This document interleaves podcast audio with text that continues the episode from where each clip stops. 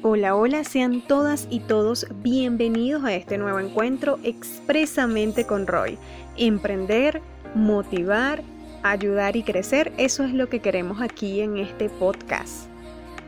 Estoy feliz, muy feliz porque es muchísimo el apoyo, ha sido bastante la receptividad que ha tenido el programa, ha calado, hay muchas personas que han enviado pues su WhatsApp diciendo quiero que hables sobre tal tema. Ayúdame por favor con algunos tips sobre esto, dame consejos sobre tal cosa y eso a mí me motiva muchísimo. Para eso estamos acá, para apoyar, sobre todo en estos tiempos en donde cada quien está lidiando con algo. Gracias a la radio Ángel 99.7 FM y también le envío saludos a Gustavo, quien está a cargo de la programación en Venezuela, Falcón Churuara. Cualquiera que sea el medio por el cual nos está sintonizando, ya sea la radio Ángel 99.7 FM o a través del link, es decir, a través de internet, tú te puedes comunicar al WhatsApp. Más 57 322 70 60 862. Recuérdalo, más 57 322 70 60 862 o también nos puedes escribir a través del correo expresamente con roy si quieres algún saludo, si tienes alguna inquietud, todo eso te lo vamos a estar aclarando para la próxima semana. Recuerda que este programa es pregrabado. Bueno, sin más preámbulos, quien les habla Roymar Rodríguez, coach con PNL desde Bogotá, Colombia. Y hoy traemos unos temas que ni les cuento buenísimos. Están buenísimos estos temas porque encajan muy bien con el tiempo en el que estamos. Una amiga muy querida por mi persona, Digmar, me escribió pues que quería algunos consejos para afrontar el duelo en Navidad y de verdad que sí, hace muchísima falta. Hay algunas personas pues que están pasando por momentos difíciles, muy difíciles, han perdido un ser querido este año y ¿qué pueden hacer? ¿Qué pueden hacer? Hay personas que pues ya quizás llevan tiempo en esto y lo han asimilado, pero las personas que están recientes en este 2020, eh, pues han perdido un ser querido. Entonces, ¿de qué forma podemos afrontar nosotros este duelo, sobre todo en esta fecha? Conversaba con una amiga hace poco y ella me contaba, ¿no? Sobre su duelo y decía que cuando era niña, ella solía esperar con ansia la llegada de diciembre, como cualquier niño, ¿no? La escuela daba paso a qué? A las vacaciones y ella le parecía espectacular porque me contaba cómo la ciudad se transformaba. Los negocios colocaban las luces, en los parques podías observar mm, enormes árboles mm, navideños, los aromas de las casas eran invadidos por deliciosas recetas, mientras que pues también esperaban con ansias lo que es el niño Jesús, ¿no? O Papá Noel, veíamos a a este gordito vestido de rojo por todas partes. Dice que siempre recuerda con mucha inocencia ese tiempo, ¿no? Pero todo cambió, todo cambió cuando su mamá falleció. Y dice que ella recuerda ese primer diciembre tras la ausencia como si fuese hoy las luces de los negocios le parecían agobiantes, la música en las casas le resultaba insoportable, el aroma de las comidas ya no tenía esa misma intensidad con la que solía disfrutarlas. Fue una Navidad distinta, de esas cargadas de tristeza en el pecho. Como siempre ese año, eh, Papá Noel o el Niño Jesús o Santa Claus le dejó sus regalos a medianoche, pero no tenía ese habitual entusiasmo por abrirlos y dice que era porque quizás su mamá era la que estaba al lado de ella siempre y esperaba con ella el ansiado juguete y pues dice que atrás quedaron esos días en los que jugaban a las muñecas, se maquillaban con nuevos set de maquillaje, eh, daban vueltas sin parar en la bicicleta, los fuegos artificiales, disfrutaban de eso juntas. Entonces, esta es la pérdida de un ser amado, que las celebraciones se convierten en un recordatorio inevitable de esta ausencia física, así como de estos bellos momentos que ya no podemos compartir juntos. Entonces, ¿cómo poder afrontar esta Navidad, este 2020, sin esa persona, sin él, sin ella? Porque los recuerdos y las emociones están a flor de piel.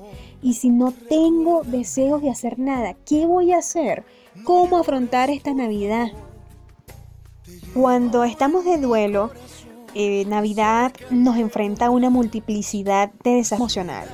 Sé que te gustaría dormir todas estas semanas previas y levantarte para cuando ya todo vaya por ahí en enero, pero eso no es posible, ni tampoco es saludable. Por eso hoy queremos brindarte algunos consejos para que puedas afrontar esta fecha tan especial del mejor modo posible.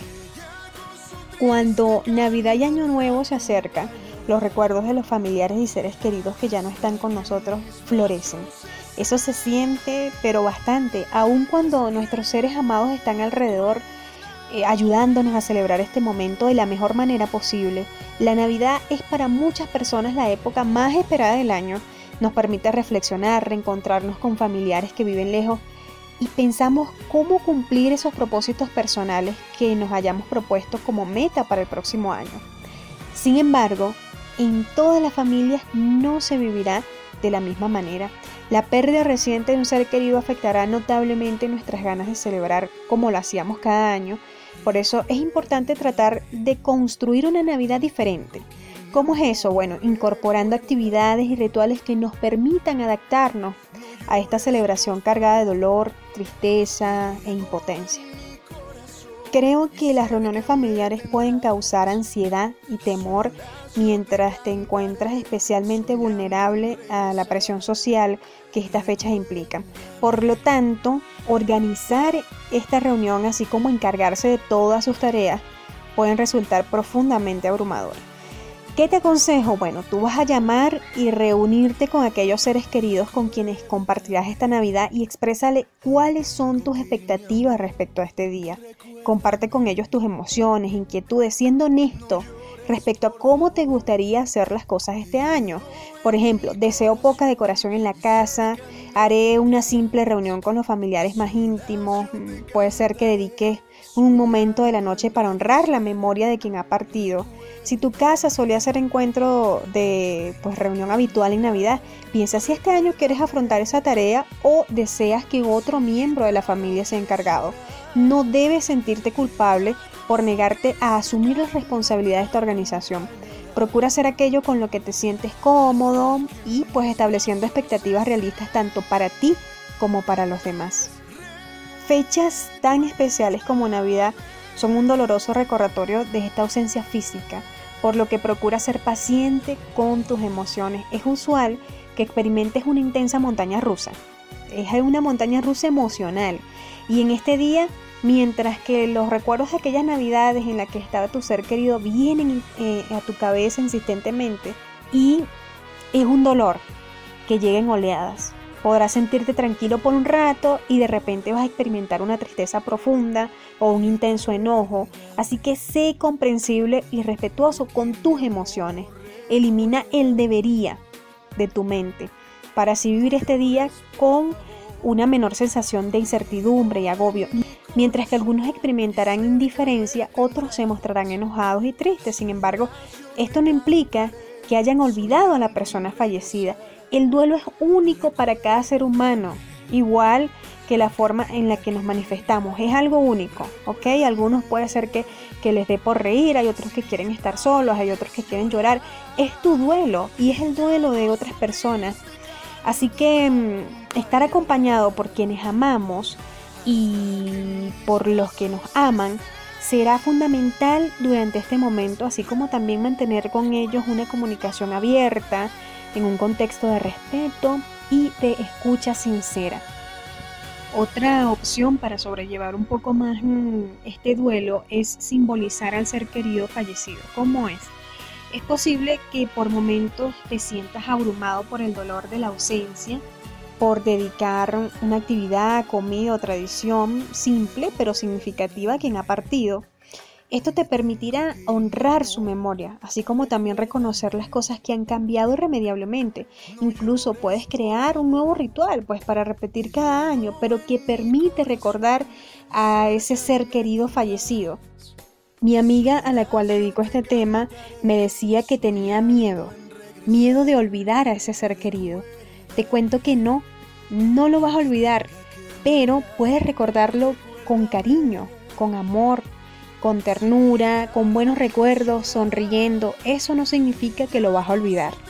Es vivir tu momento como tú lo deseas. Si quieres contar una anécdota vivida por ese ser querido, pues hazlo o revisa el álbum con fotos, escucha una canción que a él o ella le gustaba, lee un poema, prepara comidas que solía disfrutar juntos en familia. Pues al hacer estas actividades es posible que se funda una multiplicidad de sentimientos. Por momentos podrás sentir como que caen lágrimas en tu rostro, mientras que en otro momento puedes esbozar una gran sonrisa por la vieja anécdota compartida. Permítete sentir plenamente estas emociones en una fecha que requiere más que nunca de tu absoluta comprensión. Para homenajear la memoria de tu ser querido, pues puedes hacer cualquiera de estas cosas, pero eh, vívelo, vívelo y siéntelo. Ya verás que quizás pase el tiempo y lo vas a seguir recordando, pero no con el duelo, no con el dolor que sientes ahora. Puede que también en medio del dolor tengas estrés, las semanas previas a Navidad suelen ser las más estresantes que el día que se producirá la reunión. No tenemos fuerzas ni deseos de asumir los preparativos de este día. Nuestros familiares discuten la preparación de las comidas, preguntan respecto a los regalos de los pequeños de la casa, mientras que nos envían sugerencias para la decoración de la mesa. Es que el mundo sigue girando. O sea, el mundo no se detiene, el mundo no se detiene. Siempre mientras que nuestra vida se ha detenido por completo. El mundo sigue girando, pero a lo mejor tú sientes que tu vida se ha detenido por completo. Nuestra mente y nuestro cuerpo están totalmente abocados a elaborar el dolor de la ausencia, preguntándonos una y otra vez, ¿por qué mi ser querido no puede estar conmigo en esta fiesta? Por lo tanto, es posible que tengas algunos síntomas como por ejemplo trastorno del sueño, problemas alimenticios, ansiedad, falta de concentración, entre otras cosas. Ajá, pero ¿y si siento eso, qué puedo hacer? No dudes en encontrar pequeños espacios para que tanto tu mente como tu cuerpo se relajen, porque eso es lo que significa. Sal a caminar al parque, reúnete con algún amigo para conversar. Esto es buenísimo, es buenísimo. Siempre tenemos un amigo con el que queremos conversar y nos va a sacar un poquito de todo el estrés que tenemos. Realiza una clase de yoga, escucha música relajante en la habitación, aleja los ruidos de la calle, etc. Serena tu mente y dale un respiro a tu cuerpo. Esto te va a permitir no solo evitar la sensación de agobio que te invade, sino también renovar las energías para los próximos días que debes afrontar. Otro consejo es que no te automediques ni consumas alcohol otras cosas. Sé que has pasado por un momento difícil y puede ser tentador que quieras adormecer tus emociones hasta que todo haya pasado, pues sería muy bueno. A veces acostarnos y despertar después de un mes cuando ya haya pasado todo, pero no es saludable para tu camino de duelo pretender la existencia de que no hay tristeza ya que solo esto lo que hace es profundizar y prolongar este dolor en el tiempo afectando tu salud física y emocional. Por supuesto que no significa que esta Navidad pues no vas a tomar alcohol. La clave está en que no lo consideres como un modo de evadir ese dolor que, que te está matando, pues, o que, o que ese dolor que en el momento de la celebración te puede generar. En cambio, te propongo que reconozcas este dolor el dolor de, perder a ese ser querido y te des permiso para llorar cuando lo sientas necesario. Por otro lado, cuida tu alimentación así como tu rutina de sueño. Procura hidratarte correctamente, eh, comer pues sano y evitar la cafeína, la comida chatarra, el alcohol. Incorpora alimentos saludables, frutas, verduras, cereales. Si estás preocupado respecto a cómo te has sentido las últimas semanas, es bueno que busques hablar con un médico al respecto. Y por último, algo que me ayudó muchísimo en lo personal a mí para sacar adelante el duelo que yo tenía por la pérdida de mi papá. Para muchos dolientes, la religión se puede convertir en un refugio de paz tras la pérdida de su ser querido, por lo que estas fechas tan especiales como Navidad son una oportunidad para reflexionar y reforzar tus sistemas de creencia. ¿Qué puedes hacer? Bueno, concéntrate en el profundo sentido religioso de la Navidad. Eh, puede ser como una fuente de curación, paz y consuelo que recuerda el nacimiento de Jesús, un niño lleno de esperanzas que ilumina nuestro camino en cada paso que damos. Bríndate la posibilidad de perdonar y recibir el perdón convirtiendo a este día en una gran oportunidad para quitarte esas pesadas mochilas de culpa, rencor, arrepentimiento que llevas contigo tras la muerte de un ser querido. Si tienes deseos de hacerlo, asiste a las misas, pues, de tu ciudad o conversa con un líder religioso más cercano a tu casa, enciende una vela en nombre de quien ha partido, acompañándolos con tu oración.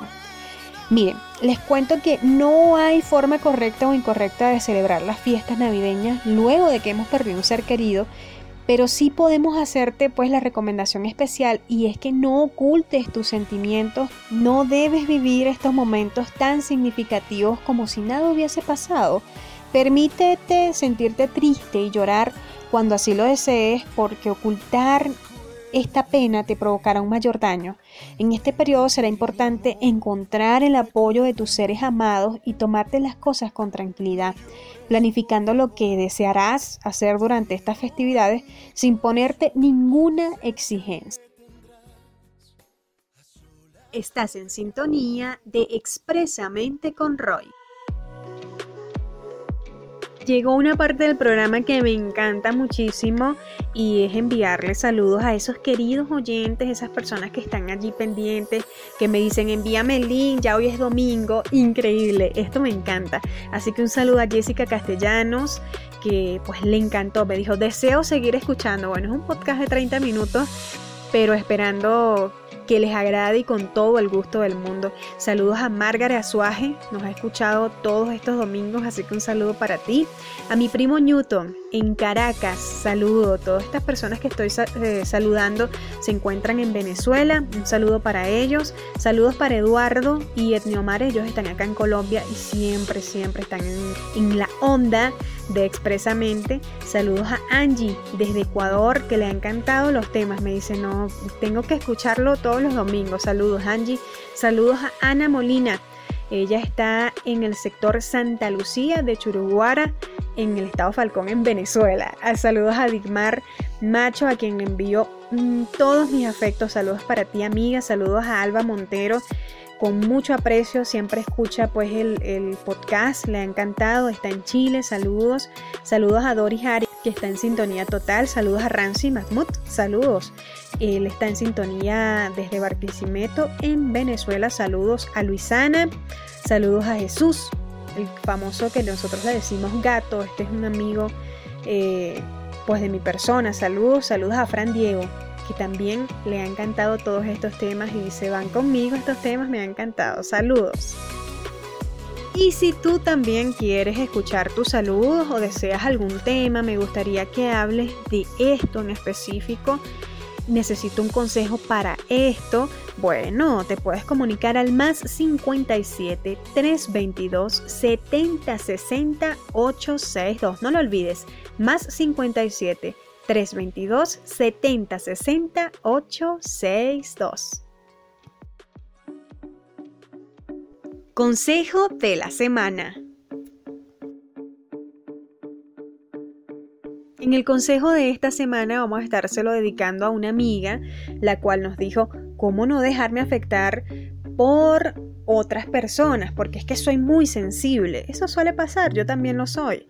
Pero ¿eres una persona sensible? ¿Tú que estás en sintonía? Bueno, acá vamos a hablar de algunos consejos para evitar que nos lastimen. La sensibilidad tiene su lado positivo y su otro lado un poco menos positivo, no vamos a decir que negativo. El mayor problema con el que te puedes encontrar si eres una persona muy sensible es el de relacionarte con personas que no lo son en absoluto sufre uno muchísimo, porque las personas que no son sensibles no pueden entender el grado de intensidad con el que tú experimentas, con el que tú experimentas cualquier emoción o sentimiento. Como tiene su lado positivo y otro no tan positivo, esta sensibilidad sirve tanto para lo bueno como para lo malo. Cuando sientes dolor, el dolor es muy fuerte. Uf, pero cuando sientes amor es súper intenso. Entonces la sensibilidad te permite llegar a los extremos de ambos polos. Hablar un poquito de los aspectos positivos de la sensibilidad. Si eres una persona muy sensible, tú puedes intuir qué clase de persona tienes delante.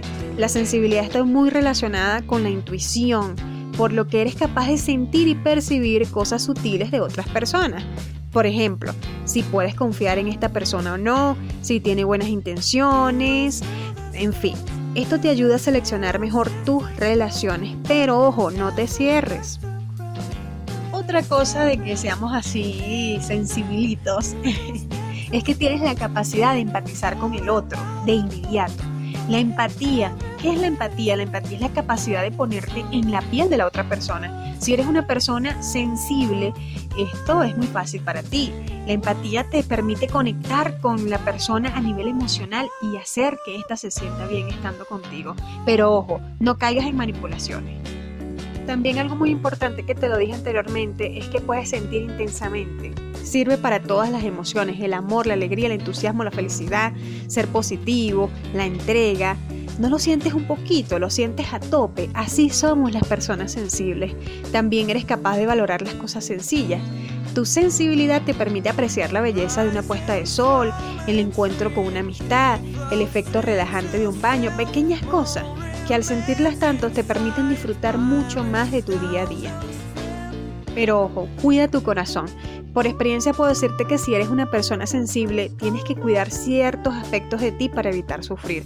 Porque no puedes ir por la vida con un corazón al descubierto, ya que ahí afuera hay personas que no entienden de sensibilidad y siempre están criticando, siempre están diciendo lo primero que se les viene a la cabeza, en fin. Así que te propongo algunas cosas para que tengas en cuenta. Lo primero es que la persona sensible se enamora muchísimo, muchísimo. Así que aumenta tu grado de protección cuando te enamores. Tu sensibilidad te avisa de cosas, pero cuando la persona está enamorada, ustedes ya saben, eso te impide mirar las cosas de verdad. Así que idealizas al ser amado y tu corazón empieza a sentir un gran amor. Los límites se caen. Y si estás con una persona capaz de entender tu sensibilidad, entonces no hay problema. El problema surge cuando tu pareja o la otra persona no entiende tu sensibilidad, cuando la muestras y la utiliza en tu contra, acusándote de ser lloricona, sensible, histérica, exagerada. Eso puede pasar. La sensibilidad no es mala ni te hace ser peor persona. Todo lo contrario, te permite empatizar y comprender eh, al otro a profundidad. Así que protégete cuando alguien te acuse de ser sensible, porque puede que estés delante de, de, una persona que ni siquiera sabe lo que significa. Ten un radar extra cuando te enamores, pues es un momento delicado y necesitas prestar atención a tu corazón. Otra cosita es que pongas límites. Es probable que si eres una persona sensible, tengas un enorme y bondadoso corazón. Esto significa que tú eres una buena persona y que siempre buscas el bien del otro, pero recuerda, no todo el mundo es como tú. Y eso creo que lo dicen muchísimo por allí, ¿no? A veces uno piensa que las personas son iguales que uno y no, nos llevamos unos golpes que, bueno, pues ya sé que tú, si eres sensible, no quieres hacer daño a nadie, ya sé que tienes mucha capacidad de ponerte en la piel del otro, sobre todo cuando la persona sufre, pero si el otro te está haciendo daño con sus comentarios, con sus acciones, tienes que pararlo. No puedes permitir porque el otro o la otra persona esté mal, que te maltrate, te mienta, te falte respeto, te insulte y encima te diga que el problema lo tienes tú porque eres demasiado sensible. No, no, no, no, no, no, no, no. Nada de eso. No hay justificación. Eh, no hay justificación ante un comportamiento así. No lo olvides. Tienes que ponerle un límite y si no puedes, te vas del lado de esa persona. Súper rápido. Te vas. Pero si no lo haces, esa persona te va a destrozar. Les cuento que durante mucho tiempo me costó aceptar mi sensibilidad, durante mucho tiempo intenté dar una imagen que no correspondía a mi persona. ¿Por qué? Lo hacía para evitar que me hicieran daño porque yo también soy una persona sensible, trataba de imitar el comportamiento de personas con un grado mucho menor de sensibilidad que el mío y lo único que conseguí era hacerme daño a mí misma, porque no puedes ir en contra de tu propia naturaleza. Por ejemplo, hay cosas que yo no puedo ver porque me afectan demasiado, incluso hay temas de los que prefiero no hablar porque es demasiado doloroso para mí. Mi empatía y mi sensibilidad hacen que sientan las cosas muy intensamente y eso forma parte de mi ser, pues. Por lo tanto, si sabes lo que te duele o las cosas que te afectan, mucho mejor, porque puedes evitarlas. Otro consejito es que busques personas como tú. es lo mejor que puedes hacer. Convivir con tu sensibilidad es buscar a personas sensibles como tú o que al menos comprendan ese aspecto de tu persona. Sí puedes encontrar amigos muy buenos, yo los he encontrado, que aceptan esa parte de mí. Lo importante es que igual que tú, aceptas tu sensibilidad, tus relaciones tienen que saber que tú eres sensible y que tu forma de sentir las cosas forman parte de ti. Pues entonces ante cualquier discusión o puntos de vista diferentes, el otro pues no atacará ese aspecto de ti, sino que tendrá eso en cuenta. Ah, esta es sensible, yo mejor me quedo quieto. Y ya para finalizar te digo, la sensibilidad es un regalo, así que cuídalo y dale el valor que se merece. Si deseas ser parte de nuestros anunciantes, comunícate más 57 322 7060 862. aquí pensando. En aquí pensando vamos a hablar de un tema buenísimo, buenísimo, buenísimo y es cómo superar la distancia con los seres queridos. Y ustedes dirán, ¿cómo así? Bueno, es que estamos en época de pandemia y de alguna u otra manera tenemos que estar cuidándonos y protegiéndonos, no se nos olvide eso. Y también pues que por las situaciones que han pasado últimamente económicas en muchos países, pues han tenido que dejar sus seres queridos y partir hacia otro lugar a buscar mm, lo mejor para su futuro. Lo primero que tengo que decir es que echar de menos es un acto melancólico, triste, casi poético. Echar de menos es dejar paso a la añoranza y sumergirnos de aquello de cualquier tiempo pasado fue mejor. Ahora que estamos todos encerrados en casa sin poder salir, hay otros que estamos lejos, echar de menos se va a convertir en un hábito con el que vamos a tener que aprender a convivir. Y es que esto del COVID-19 eh, de esto de la pandemia ha sido algo increíble, ¿no? Que ha llegado tan rápido que todavía lo estamos asumiendo. Y vernos separados sin previo aviso de aquellos seres que queremos puede resultar como complicado eh, gestionarlo o asimilarlo. Según Daphne Cataluña, fundadora del Instituto Europeo de Psicología Positiva, que lo primero que sintamos sea nostalgia, aunque solo se dará si la relación que tenemos con la persona que echamos de menos es positiva. La tristeza al final es echar de menos algo que sentimos que estamos perdiendo. Aún así, advierte que en casos excepcionales, como el que estamos viviendo ahora, puede que sintamos incluso hasta ansiedad, el preocuparnos del bienestar de las personas que queremos y con las que no podemos estar. Bueno, a muchos nos toca pasar esta Navidad solos o lejos de los seres que más queremos pero gracias a las nuevas tecnologías podemos seguir manteniendo vínculos extraordinarios con nuestros amigos, familiares, la pareja. Podemos estar en contacto a través de llamadas incluso videollamadas que nos acercan un poquito más a la realidad. Vemos cómo la gente pues hace esto, llama, platica. Esto es bueno para nosotros, nos calma un poquito. Pero cuidadito porque tu preocupación por los seres que queremos a veces mm, se torna exagerado, ¿no? Tenemos empatía sobrante, lo que termina por hacer que suframos más nosotros que las personas que nos importan. No es el momento de añadir emociones negativas e innecesarias a nuestra vida. Es decir, mantente positivo. Estamos a distancia, podemos sentir nostalgia, podemos sentirnos un poco mal, tristes por lo que dejamos, tristes porque no estamos pasando el mismo momento que antes, pero no deje que las emociones negativas interfieran. Y ustedes dirán, ajá, entonces, ¿qué hacemos? Bueno, todo en esta vida lo primero que tenemos que hacer es aceptarlo. Debemos asumir la situación, pues esto es lo que es y ya no está en nuestra mano poder cambiar algunas cosas. Entonces no podemos estar pensando todo el tiempo que las cosas no son injustas, que por qué esto tiene que ser, que ser así. Nos vamos a sentir frustrados por cosas que no podemos hacer nada. Así es. Entonces identifica estos pensamientos y no los dejes acampar en tu mente. Saca eso de tu mente. Ya lo único que puede hacer esto es preocupar positividad. Es importante pensar que esto es temporal. Va a tener un inicio y un fin como todo en la vida. Y es verdad, no sabemos cuándo va a ser el fin, pero lo va a tener, así que tenemos que buscar alternativas para suplir la falta de contacto con nuestros seres queridos y como se lo dije anteriormente, existe la tecnología.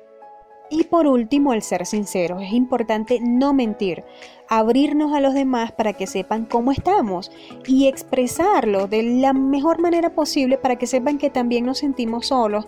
Nosotros también necesitamos recibir cariño. Siempre, siempre mira las cosas desde otra perspectiva, desde una perspectiva positiva. ¿sí? Si nos sentimos solos, bueno, esto nos va a ayudar a conectarlos con, nosotros mismos. Podemos conectar, la soledad nos ayuda a conectar con nosotros mismos y a reconocer si lo que tenemos en nuestro día a día es algo que nos hace sentir bien o no. Si las personas que están lejos eh, las queremos, sí o no. Y otra cosa que puedes hacer también, tratar de hacerles saber a las personas que están lejos de ti que significan algo para ti, enviándoles algún regalo, que yo lo he hecho, o también comunicándote con ellos, expresándoles pues que te sientes bien o mal o triste o te sientes alegre, pero que los llevas en tu corazón por medio de algún mensaje. Lo importante es hacer saber que nuestros seres queridos nos importan, que estamos a distancia, pero que eso no es un impedimento para sentir lo que sentimos y expresar pues nuestro cariño hacia nuestros seres queridos. Bien, de esta forma ya casi casi finalizando, yo les comento que desde acá les envío todos los deseos positivos para este nuevo año 2021 en donde esperamos a que sea de lo mejor para cada uno de mis oyentes, para las personas que nos sintonizan, de verdad que sí.